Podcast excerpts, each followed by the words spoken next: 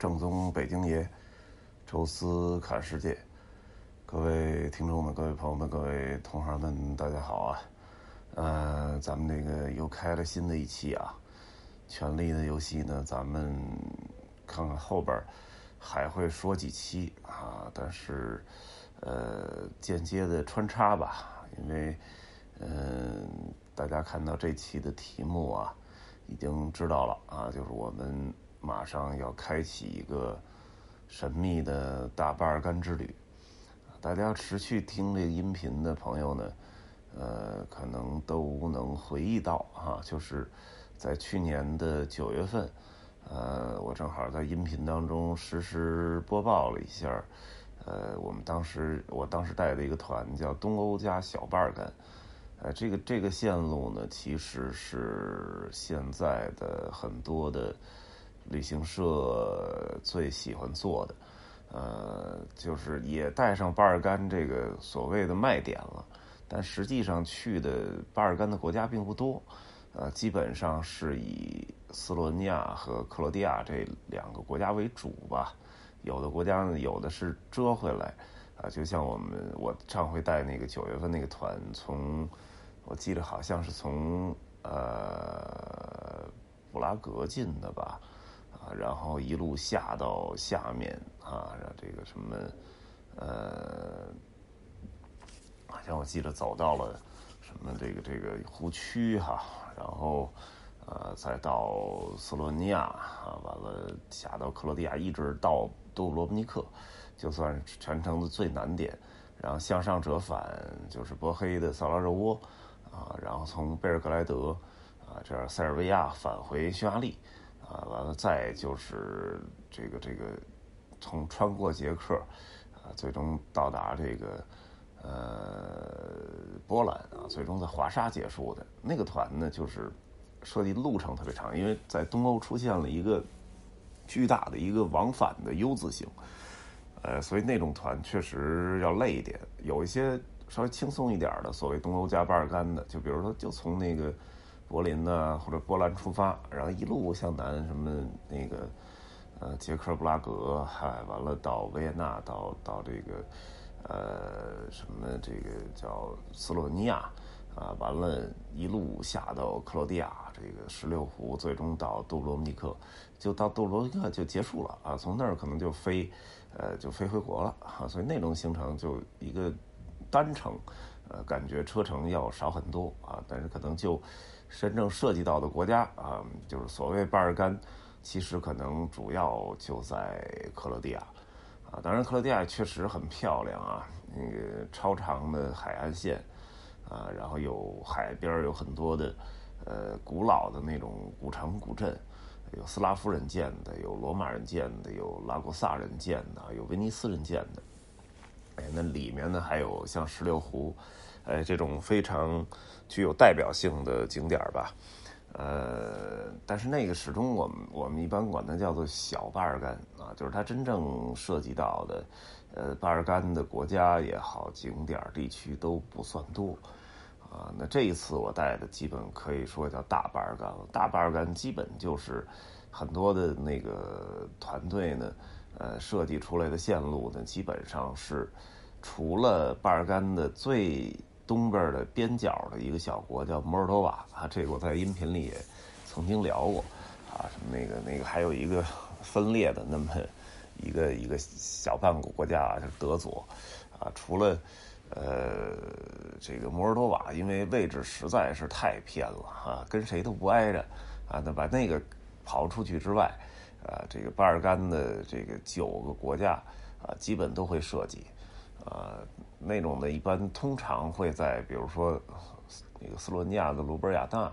呃，或者是匈牙利的首都布达佩斯，做一个圆环形的那么一个游览啊，转一个大圈儿啊。但是我们这次呢设计的，呃，并没有那么走，可能跟航班的搭配有关系啊，也可能觉得一个大圈的车程是不是有点太长？啊，所以我们这回呢是做了一个从威尼斯进入，啊，最后在罗马尼亚的首都布加勒斯特结束的，啊，这么一个小 U 字形，哎，我觉得设计的上面，呃，还比较合理。然后，当然这里面少了一个国家塞尔维亚，正好处在正中间的，呃，正好把它 K 出去了啊。同时，呃，波黑的首都萨拉热窝，因为也比较靠中间，也没有去到。啊，除了这这一个一个城市和这一个国家，基本上，呃，巴尔干标志性的那些城市景点啊，基本都有涉及。所以我觉得这个行程呢。设计的还是挺好的啊！萨拉热窝呢，虽然挺著名啊，又是一战的爆发地，啊，火药桶，啊，但实际上真正萨拉热窝可看的东西不是很多。拉丁桥那是一个历史著名历史事件发生地，但是真正就那个桥来讲，乏善可陈啊。它老城确实很漂亮啊，有这个呃明显的那种穆斯林风格啊，但是实际上呢，它跟从老城的那个。呃，景观呀，跟那个风风情的那种角度上讲，跟那个马其顿的首都斯科普斯科普里，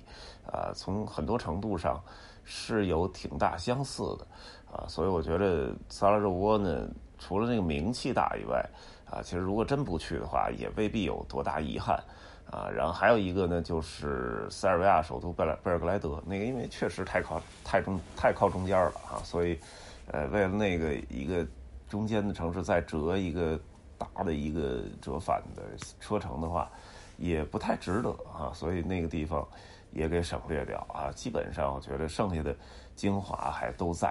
啊，所以这这一次的这个音频呢，就跟大家说一下我大致的一个行程路线啊，也是我们后面哎这未来除了可能穿插几期《权力游戏》的小点评之外。啊，基本上都是，我觉得至少能播个十期吧，啊，都是跟我这次行程有关的啊。我就是按照我的这么一个路线图往前推啊，往前推进啊。那么也也也让大家也有一个总纲型的一个一个大致的一个呃期待吧。呃，那么我我们今天啊，就是我现在。录的这个这个这个时间呢，就准备一会儿就该上飞机了啊！当然，大家听到这个音频呢，应该是第二天啊，就是我人已经已经到达了欧洲大陆啊，那几乎跟这个整个我的行程同步啊开始啊。我们第一站呢是从这个成都啊飞到意大利的著名的旅游城市威尼斯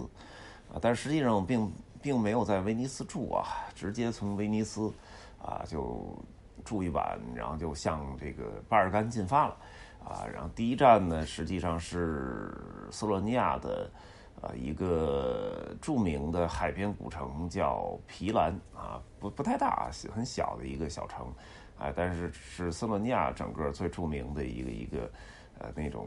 呃，有历史悠久，然后也有这个风貌景观都很漂亮的一座小城，啊，叫皮兰。然后从那里呢进入斯洛文尼亚里面，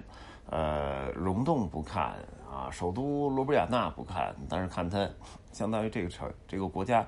呃，最著名的一个景点叫布莱德湖，啊，它也是整个这个阿尔卑斯山，啊，到最最头下边的这么一座，呃，非常小的一座湖，但是湖中间有一湖心岛嘛，然后上面有教堂，然后远处呢还有城堡。所以这个布莱德湖啊，我觉得，呃，是还是很值得一看啊。看完布莱德湖呢，我们就去到呃克罗地亚的首都啊，叫萨格勒布啊，从那儿开始这个真正的进入啊所谓的巴尔干深度的旅行啊。萨格勒布呢，就是看大概看一眼之后，哎，这个一路就向这个海边开，呃，因为我这个客人的游客的来源地呢是四川。啊，那个中间呢，去海边的半路一般都会路过一个地儿叫石榴湖，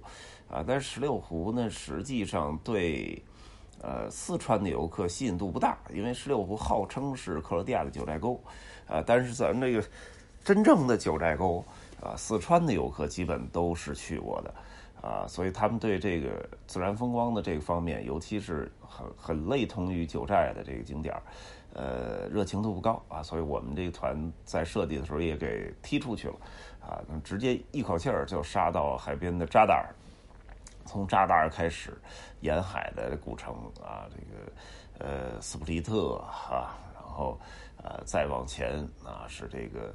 呃，实际上它稍微绕进波黑一点点，就是那个叫莫斯塔尔啊，也算是这国家也算去到了啊，然后再折回来住在尼姆啊，然后再往前杜布罗夫尼克有一个全天儿的一个游览，确实那座城市也非常的漂亮，很值得多待啊，也在杜布罗夫尼克呢休息完啊，然后继续向前啊到黑山。啊，最著名的就是它的那个峡湾的那个古城科托尔，啊，然后再走一趟它的首都波德格里察啊，那个倒没什么太多看的啊，然后当天就实际上呃，应该是在黑山就不住了啊，直接开到了阿尔巴尼亚的跟黑山的边境城市斯库台啊，在那儿住一宿啊，然后再看阿尔巴尼亚的首都迪拉纳啊，然后一一直开到阿尔巴尼亚和马其顿的。这个交界处的那个界湖叫奥赫里德，哎，在那儿住一晚，然后继续，呃，进入马其顿的首都哇斯科普里，啊，从斯科普里看完之后，再走到边境的城市，啊，就是马其顿和保加利亚的边境城市住一晚，啊，然后再就是，好像每每一次都是在边境城市住啊，然后再就看他的首都索菲亚，然后又走到了。啊，保加利亚和罗马尼亚的首都啊，就叫卢塞啊，那么一个小城，啊，然后在那儿再住一晚，然后最终进入啊这个整个行程的最后